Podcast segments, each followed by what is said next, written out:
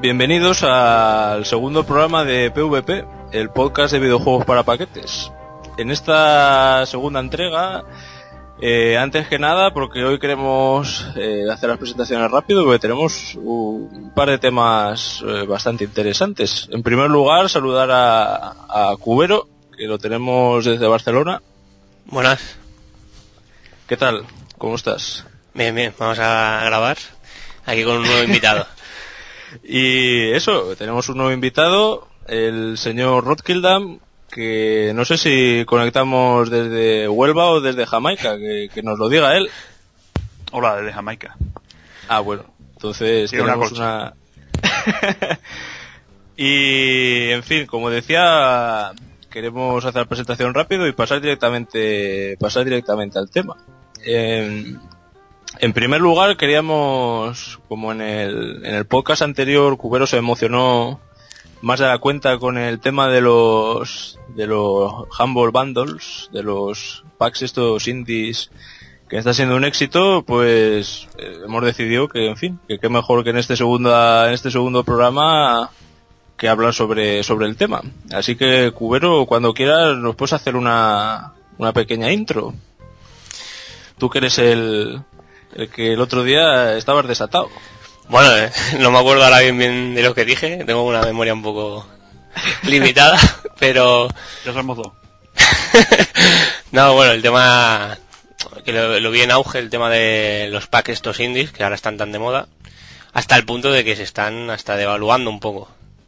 Incluso llegando a la trampa por parte de algunos usuarios. Y Sí, quería comentarlo. bueno, no. Eh, Cubero, Rot, es que Cubero, el tío se desata, como puedes ver, yo ya va al- pero no, no, ha- habla un poco al principio de, de cómo, en qué consiste y demás, ¿no? Ya, tú ya te quieres ir ya a la discusión, al debate. Bueno, pues están formados. Bueno, esto lo, creo que lo empezó el original. El primer pack fue el de Humble Bundle, tal cual, eh, que incluía algunos juegos. A ver, que lo tengo por aquí, que no me acuerdo. Falla, cosas del directo. El, el- el más reconocido fue el, el World of Good, Sí, con el Penumbra y el, y el Gish. Luego ya incluía también el, el Aquaria, el Samoros 2 y el Lugaru HD. sí, el, este, este primer pack eh, llegó a hasta el casi un millón trescientos mil dólares. Mm. que para ser el uno de los primeros eh, proyectos de este tipo de, de pagar lo que lo que a uno le pareciera bien pues me parece que es una cantidad bastante interesante de hecho Rod tú el, cuando salió el primero no sé si tú ya lo pillaste o, o cómo lo viste eh, desde el principio La verdad es que no, no lo recuerdo. pero sí, lo Yo este no, yo este sí que no lo pillé. No, yo sí, este, yo cuando lo vi lo cogí, vamos, sin pensármelo siquiera. Y visteis, yo la verdad, tengo que ser sincero que hasta, hasta hace poco no, no les presté mucha atención y, y mira que me gustan lo- los juegos indie, pero bueno, al, al principio quizá había ciertas dudas, ¿no? Que yo creo que hoy en día no hay tantas ya de la viabilidad de este tipo de proyectos, ¿no? Mm, No, la verdad es que está dando buenos resultados. Mm, Están bastante contentos los desarrolladores también.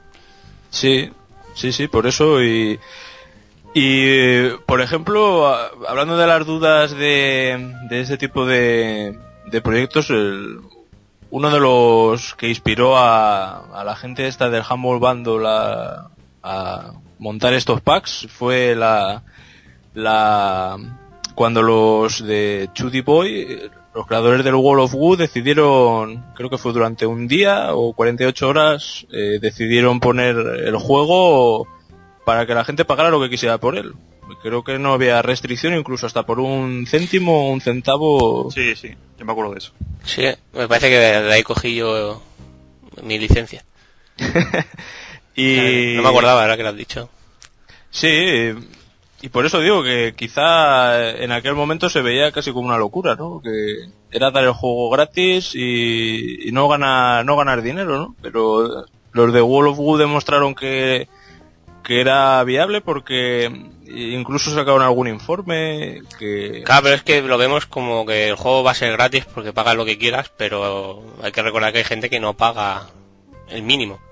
Gente que paga bastante dinero para apoyar sí, por eso, desarrollador y... tal. Un precio justo y hay gente que se aprovecha y paga eso, incluso un, penique o un céntimo lo que demostraban los, el informe que sacaron es que las semanas posteriores al, al, al, experimento este de ponerlo al precio que quieras tú pagar, se ve que las ventas del juego también aumentaron.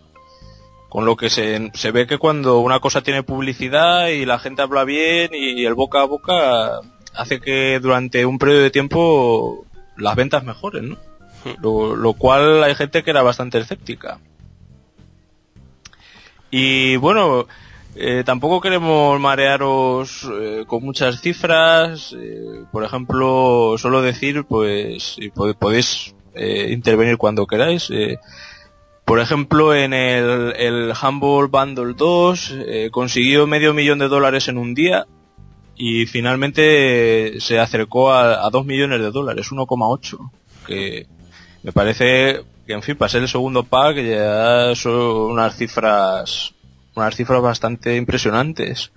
El tercer pack eh, consiguió el medio millón de dólares en 17 horas. que me parece también increíble y este es el primero que sobrepasa ya los 2 millones de dólares de, ingresos. Claro, pero antes salió el, el de Frozen Byte, que este no llegó al millón. Sí, no, es cierto, es cierto eso que dice. Más que nada, como digo, tampoco me quería poner a dar muchas cifras, así que he, considerado los. sí, lo, que hay que destacar un poco es el tema del precio medio que pagaban. Bueno, se pagó en los primeros baldes, que fue cerca de 8 y 10 dólares, y los últimos, la media son 5, 5 y medio, incluso hasta 4. Sí, sí, eh, pero bueno, es lo que es lo que estabas introduciendo tú al principio rápidamente, ¿no? Por ejemplo, lo que ha pasado con los con los eh, bundles estos y la, las ofertas de Steam, ¿no? Los carbones. Sí. Ahora, ahora pues te doy carta blanca para que comentes. bueno, la noticia en sí es que la gente se ha aprovechado del, del último bundle en el que había el Jamestown, me parece que había uno era uno de los logros, y el Beat, el Trip Runner. Bueno, de hecho, por lo que veo, había más, el Super Meat Boy también, pero a ver quién ha sacado ese logro. Sí, uf, ese, ese sí. tampoco lo ha sacado, ¿no? Ese, ese, era muy, muy difícil. Ya la primera fase era de, de caerte de culo. Un segundo. Pero el de Beat, eh, el del Runner lo quitaron al final, creo. Quedaron el del Beat. Puede ser, pues eh, hay dos o tres que me extrañaban. Y bueno, la noticia es que se aprovechaban comprando licencias del, del balde a un dólar, ah, bueno, perdón, a, un céntimo y demás.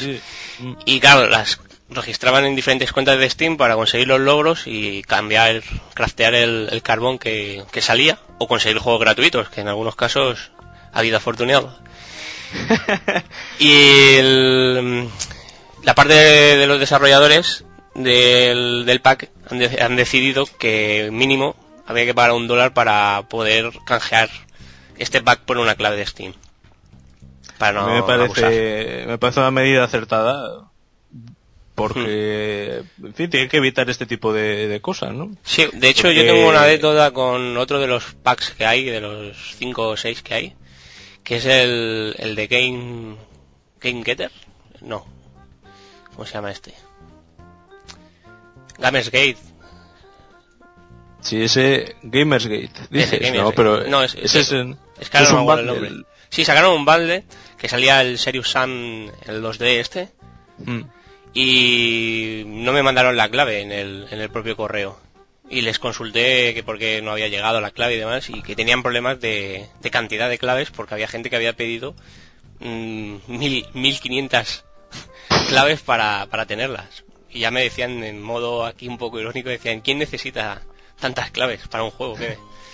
No, no lo entendía. No, eh, por ejemplo, estos días durante las ofertas de Steam, en un día en el foro de NeoGAF, pusieron una imagen de un, de un tío que tenía petada la lista de amigos de Steam y era, pues se llamaba Pepito 001, Pepito 002, Pepito 003, así hasta que llenó el tío la lista de, de amigos de, de su cuenta y en fin, pues supongo que sería utilizando esto del, Sí, eh. de comprar a un céntimo lo- los packs y registrar los juegos.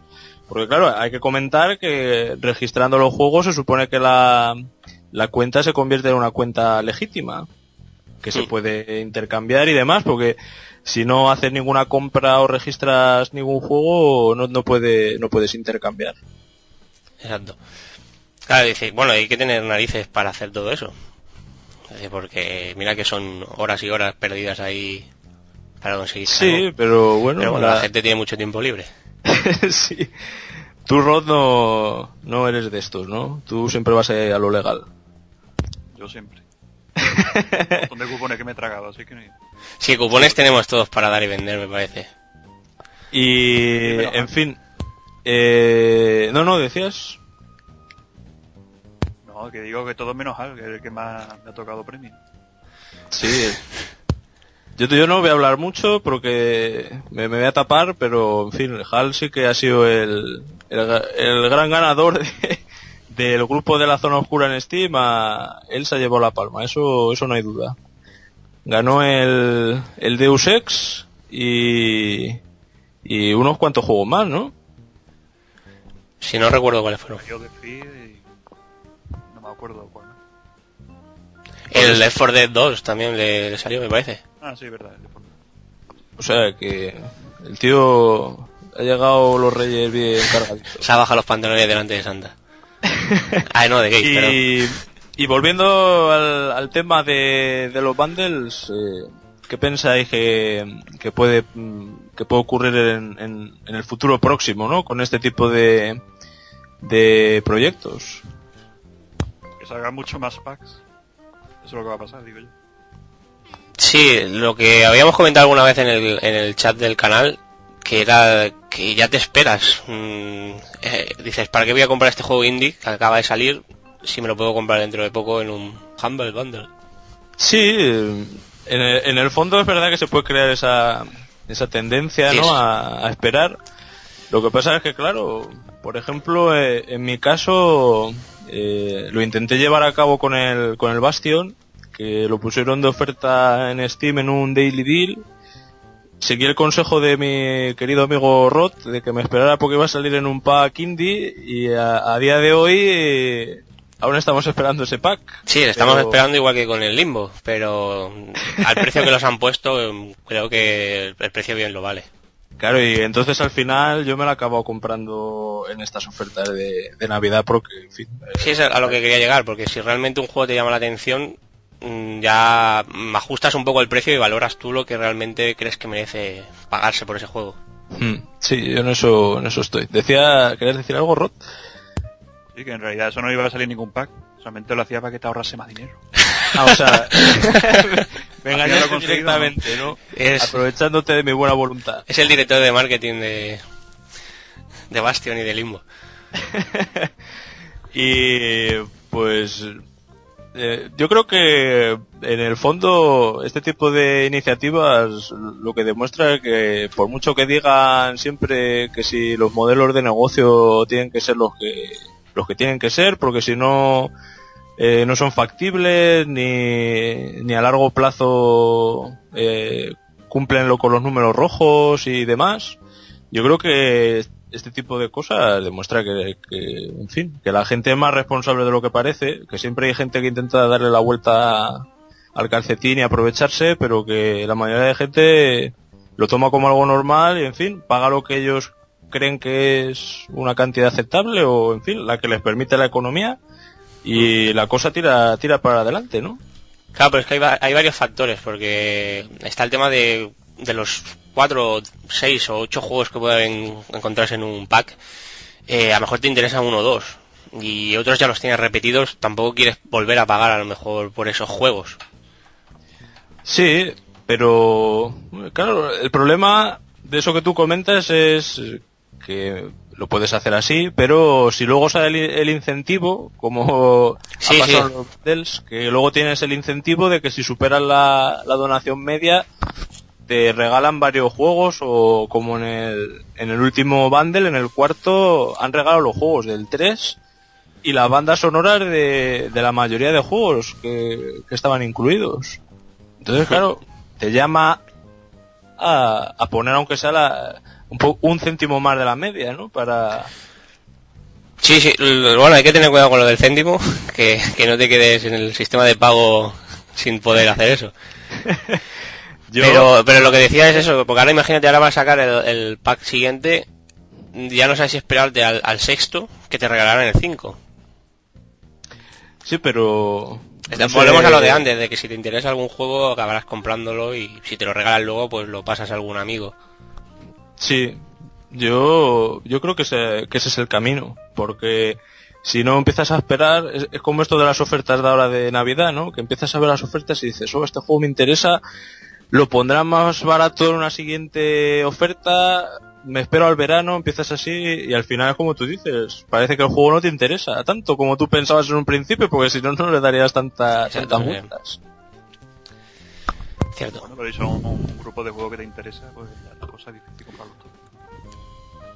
Y por ejemplo, estaba cuando estaba mirando las cifras de, de, del- de los Humble Bundle, ¿creéis que algún algún desarrollador más más, más grande eh, este- se atreverá algún día a hacer una, una cosa así?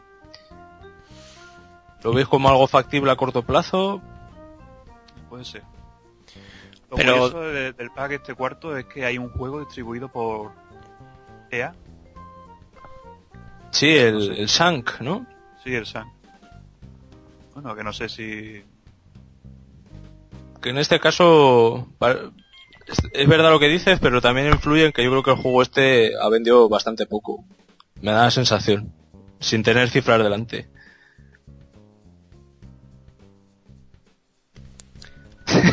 Perdón, No lo perdón. va- Rod no, Rod no valora este, este dato. Se ha quedado ahí. Sí, estoy mirando la, la página del Shank. Aquí en la Wikipedia mirando... No, pero... Sí. Curioso un juego indie de una distribuidora grande en un, en un pack. Mm. Por eso digo, ¿no? Que quizá, quizá algún, algún desarrollador grande se, se atreva en un futuro a, a sacar algún juego con un sistema de paga lo que quieras. Sí, pero depende de entonces del, de la distribuidora que tenga. Sí, bueno, este es un tema interesante, ah, que será nuestro nuestro ¿Has visto cómo siguiente, tema, antes? Nuestro siguiente tema a abordar, y nunca mejor dicho lo de abordar.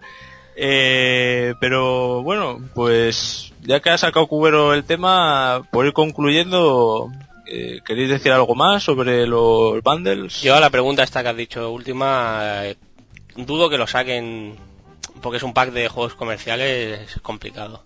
Porque es lo que hablaba ahora, que es, están las distribuidoras que no, ayer no sacan ahí beneficio.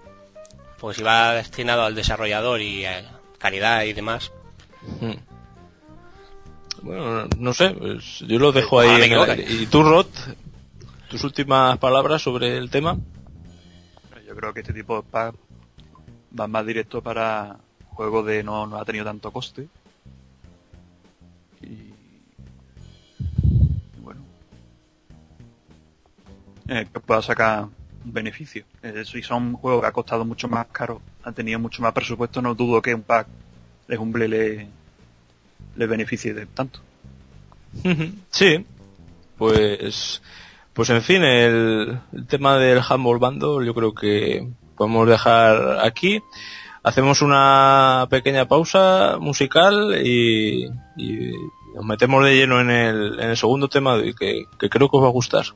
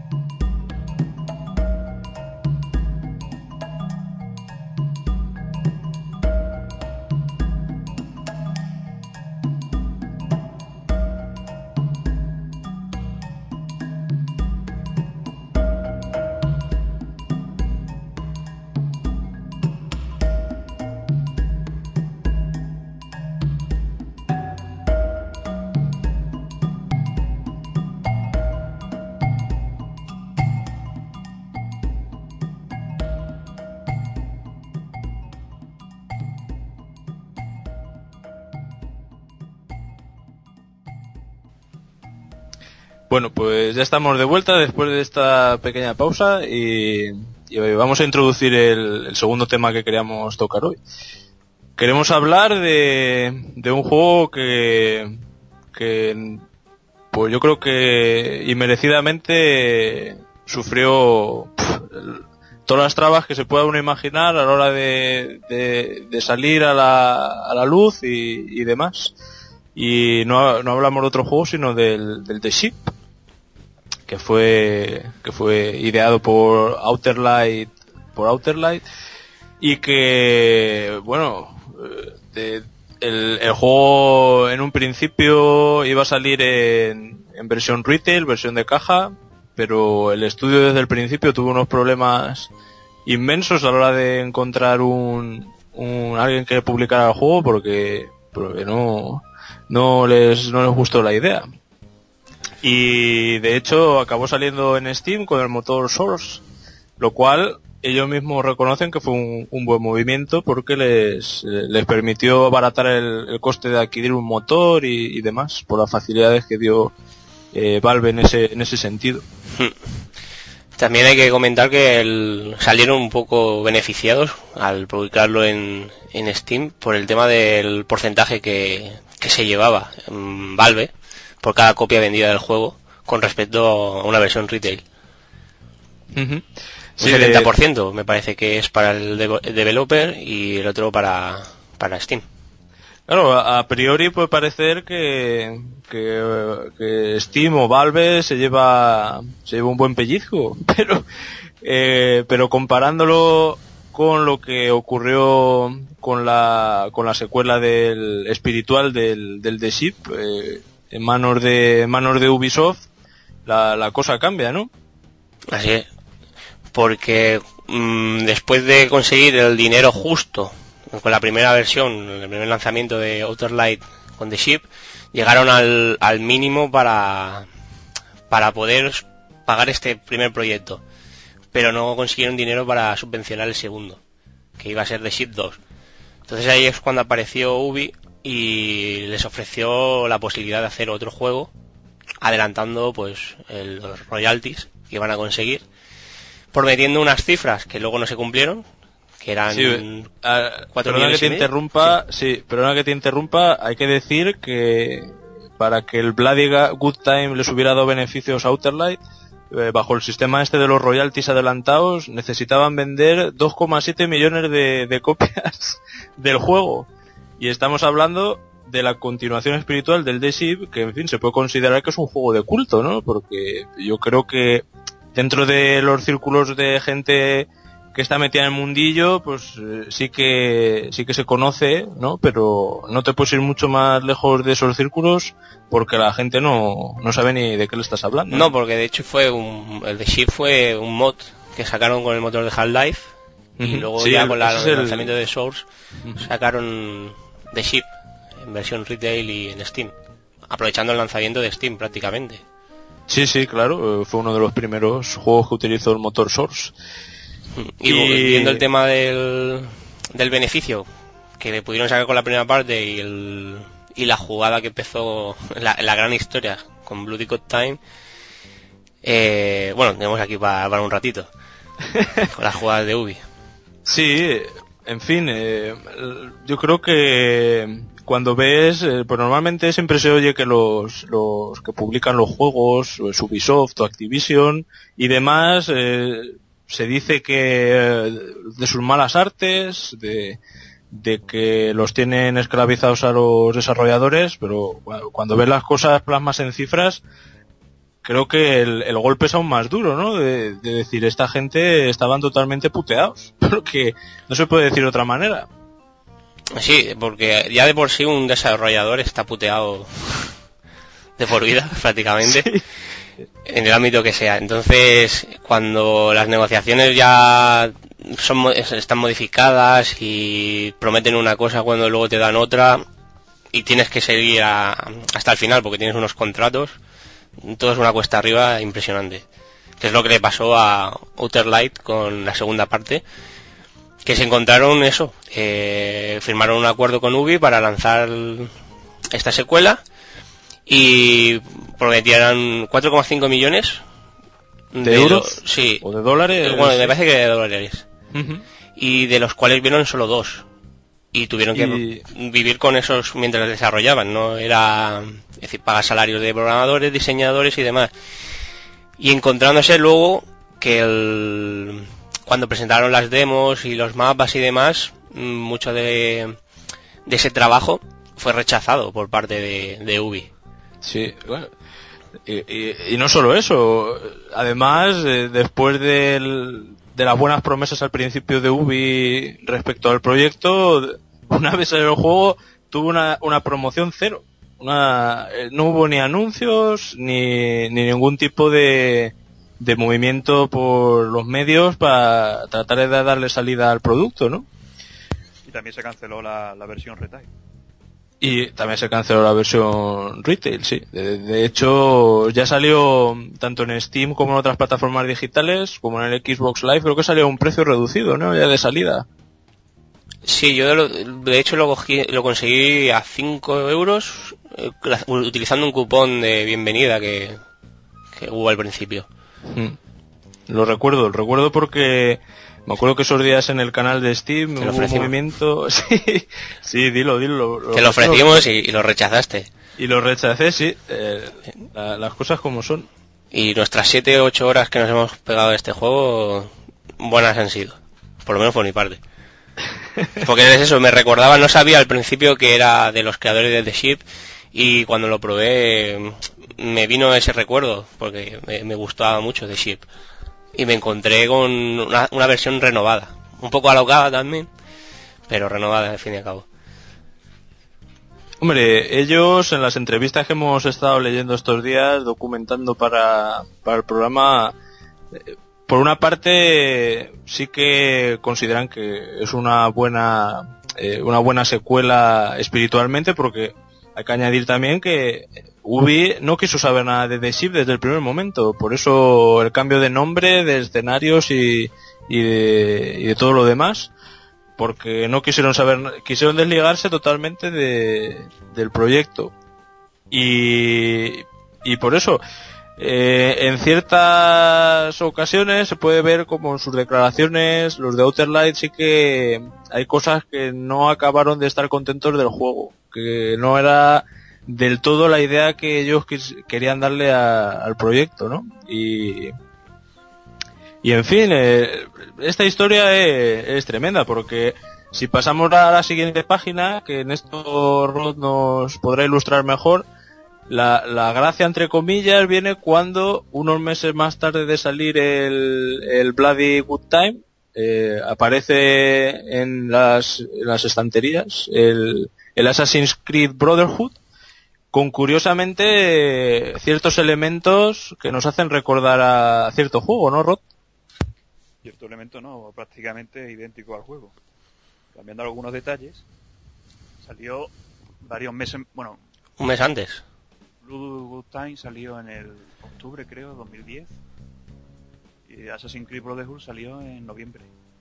Eh, Yo creo que en ese momento de desarrollo de estos dos juegos tuvo que haber contacto. O, sea que, alguien se fijó en, el, en, los elementos de Bloody Good Time y le parecieron que era interesante para el Assassin's Creed. Pero sí, o sea que... multiplayer son, es idéntico. Y, os podéis imaginar la, la reacción de, de, este pequeño estudio que no solo ve que no se le promete ni el dinero ni la publicidad que se supone que le iban a dar, sino que encima lo mejor de sus juegos, ese componente multijugador de, de máscaras, ¿no? De que no sabes quién es el que te persigue, a quién tienes que asesinar. Hmm. Total, que todo eso se ve reflejado en Assassin's Creed, que uno de los elementos que más hincapié se hacen en las reviews del juego es su multijugador tan divertido que le puedes echar muchísimas horas porque es creativo, original y demás. Sí, especialmente eso, creativo y original. Así que... No, se ha visto antes.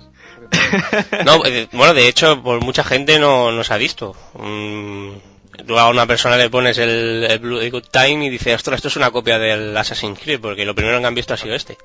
Es lo que decía antes Ecos. un juego, pero de éxito, bueno, de éxito. reconocido entre pequeños jugadores, pero no ha sido un juego de, de millones de copias. Claro, no, no, eh, eso, eso es así. Y eso que, si queréis hablamos un poco más concretamente del juego en sí, no tanto de, lo que le rodea, el de Ship, yo lo recibí de, de pues eh, hay que comentar también que en los de, rebote. de rebote, sí. y, hay que decir eso, que en las últimas semanas el Chris Peck, uno de los cofundadores de Outer Light, eh, decidió, pues en fin, intentar reflotar la empresa y para ello a los que compraron The Ship les están ofreciendo varias copias, un par de copias, un par de copias y una y haciendo como una especie de cadena, ¿no? Así es, desde las copias que recibe el comprador pasan a los invitados y esos invitados obtienen otra copia para regalar a otros. En total cinco copias. Sí, eh, que lo, me parece sinceramente que es una buena idea, porque claro, si no das a conocer el juego, mal, mal lo tienes, ¿no? Y por eso decía que entrando un poco en lo que es el, el juego en sí, a mí me parece el juego divertidísimo. Me parece una idea muy original y la ejecución, pese a ser un juego que, en fin, no es que sea, no es que tenga fallos, por decirlo así. Lo que pasa es que sí que es un poco, eh, no sé cómo decir, que quizá no tiene esos acabados de los valores de producción, eso que llaman, ¿no? esas cosas que le hace que todo pues, se vea muy bien, se oiga muy bien. Quizá eso le falta porque, en fin, el juego tiene un, presupuesto muy, muy limitado. Pero lo que es la concentración de las ideas y todo eso, a mí me parece un juego muy divertido. Sí, lo que pasa es que estamos hablando de un juego del 2006, de verano del 2006, que salió en Steam y, de los primeros juegos en utilizar este motor de Source. Entonces la, el handicap este de encontrarte con un motor nuevo, porque acaba, hacía poco que haya salido, ¿no? El Half-Life 2 y demás. Sí. Ahora te encuentras con el handicap este, mm, no, no, está tan pulido y sobre todo lo que comentabas, el, bajo presupuesto que podían tener, comparándolo con Half-Life 2 y la empresa Vale. Y si, si queréis comentar un poco cómo va el juego, Rot o Cubero, vosotros que ya lo probasteis en su día y bueno, para estos últimos días también hemos estado, estado jugando en el, en el canal de Steam. Sí, hemos jugado a la zona oscura y en Taclan también se animaba a montar partidas y tal. Pero no nos pues invitan, ¿eh? No, me han invitado a mí que soy el miembro privilegiado. Tú eres el, el nexo. Pues eso, eh, que si queréis explicar un poco cómo va, porque yo creo que muchos de nuestros oyentes que no, no sabrán ni, que existía este juego. Si han jugado al, nuevo Assassin's, eh, se encontrarán de que el juego es el típico del ratón y el gato, pero por ambos lados. Tenemos un... Ratón, gato, perro. sí, sí, porque hay policía también. Tenemos que, se nos asigna eh, una víctima que tenemos que matar sin ser visto por la policía. O, por testigos, ¿no? No, los testigos en parte, mientras que no sean mm, NPGs, no, no deberían ni de afectar, porque si son otros jugadores, piensa que el, tu, tu, tu víctima también tiene otra víctima y a su vez tú estás siendo perseguido por otro. Entonces tienes que poder ver entre todos si matan a uno delante tuyo, bueno, mm, a lo mejor es tu víctima la que está ahí matando al otro. Sí, la cosa está en que tienes que intentar matar sin, sin ser detectado. Sí, y, matar a tu perseguidor, a poder ser, o escapar de él. Y, claro, cuando tienes, cuando tienes ese, objetivo, eh, pues tienes que ir a, a ver si cazas al que te quiere cazar a ti. Hmm. Entonces el sistema de punto es por, bueno, es por dinero. Según el arma que utilicemos, hay diferentes tipos de el cuchillo, el hacha, un bate de béisbol, pistola, ametralladora, eh, llave inglesa, es decir, varios tipos, mm, va incrementando el precio de la muerte. El, el, perdona que te diga, no sé si Rod eso lo tiene más controlado, el, creo que es el, el director, entre comillas, de la partida, es el que decide los precios de cada arma, ¿puede ser? ¿O, o me equivoco? Eso en sí no lo tengo muy claro, pero yo creo que depende del uso que se da al arma. Si un arma que, que se ha utilizado mucho en la partida, pues va bajando mucho. se devalúa, ¿no? Sí, se va devaluando. Y bueno, el, yo creo que los mapas y eso pues no están mal, ¿no? Eh, tiene los barcos normalmente tienen muchas muchas cubiertas, están los este puedes salir al pasaje, eh, puedes entrar en los en los en las habitaciones y y además que es una tienes que explorar bien el mapa porque tienes que encontrar que ese es otro elemento que a mí me parece muy muy gracioso del juego eh, tienes que alimentarte tienes que hidratarte. Al, al hacer estas dos cosas surgen otras necesidades como como ir al, al servicio o tener que ducharte. Dialogar también tienes que dialogar y entretenerte leyendo un libro jugando al billar y, y como no... esas actividades pues eres más vulnerable a que te. Claro, ahí está, ahí está. Y luego también tenemos el añadido de los disfraces. Hay armarios, puedes coger ropa y ponerte gafas, sombreros y disfrazarte. Eso, sí, eso viene bien porque a la hora de cazar, si te has encontrado con el cazador, eh, aparece tu imagen justo a, como el objetivo. Si te pones un disfraz, cambia de, de gorro o de, de ropa. De gafas, o lo que sea, o, de gafas, por, no aparece tu imagen. O sea que tiene que identificar primero. Hmm. Eso, está bien.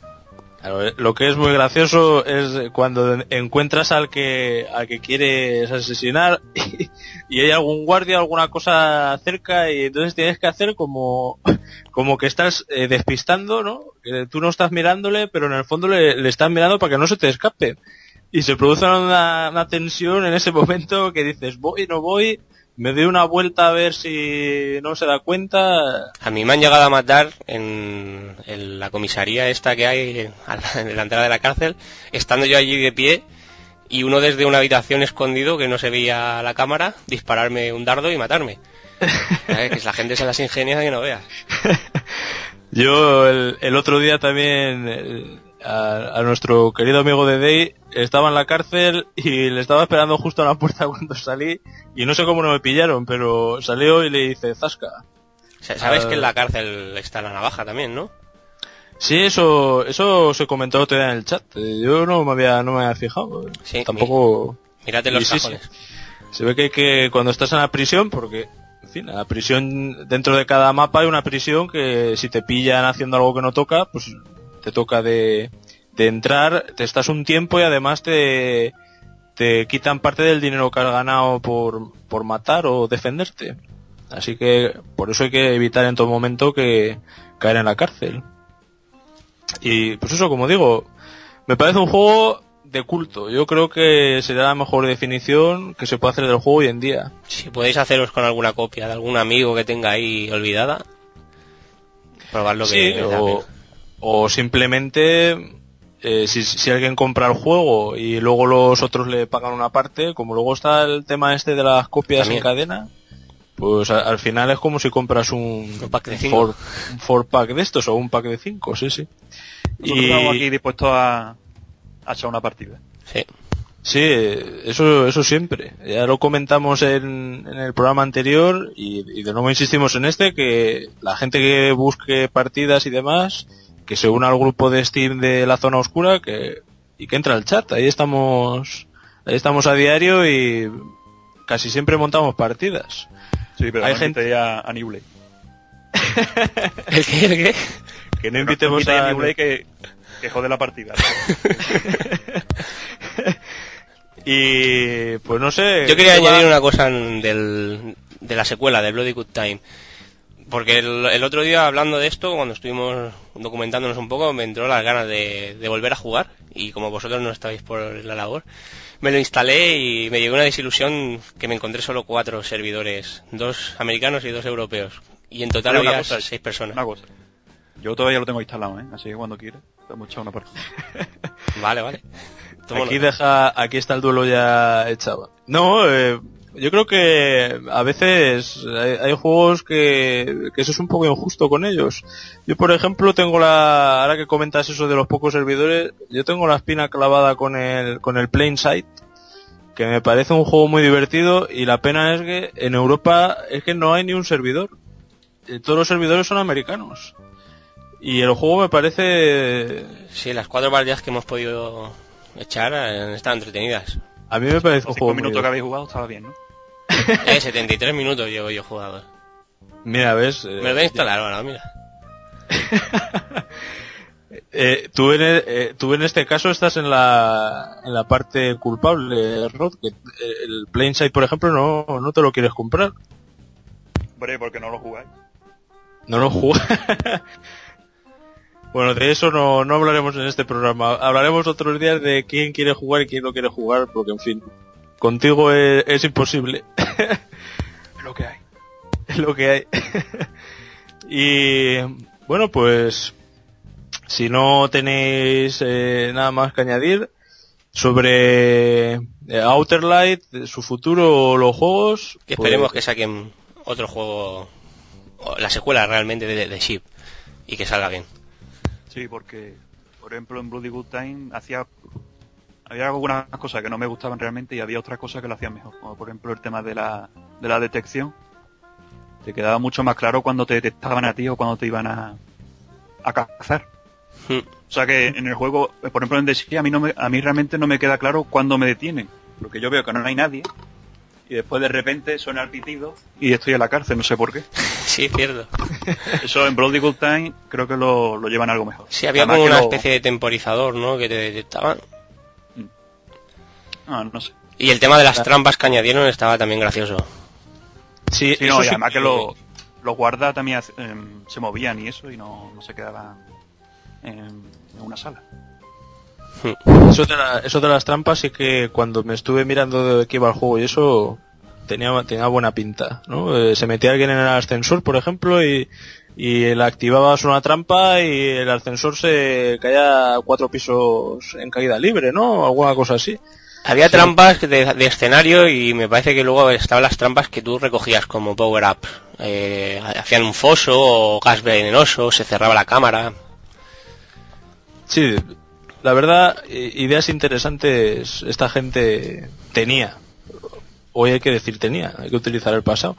Ojalá que Chris Peck, este, el cofundador que estará moviendo lo de las copias del The Ship y todo eso, pues puedan salir adelante. Y a ver si, como dices tú, y pudieran sacar eh, el The Ship 2. Hombre, yo hoy... Lo compraría, yo lo compraría salida. Sí, yo también. Depende del precio también, ¿eh? lo digo.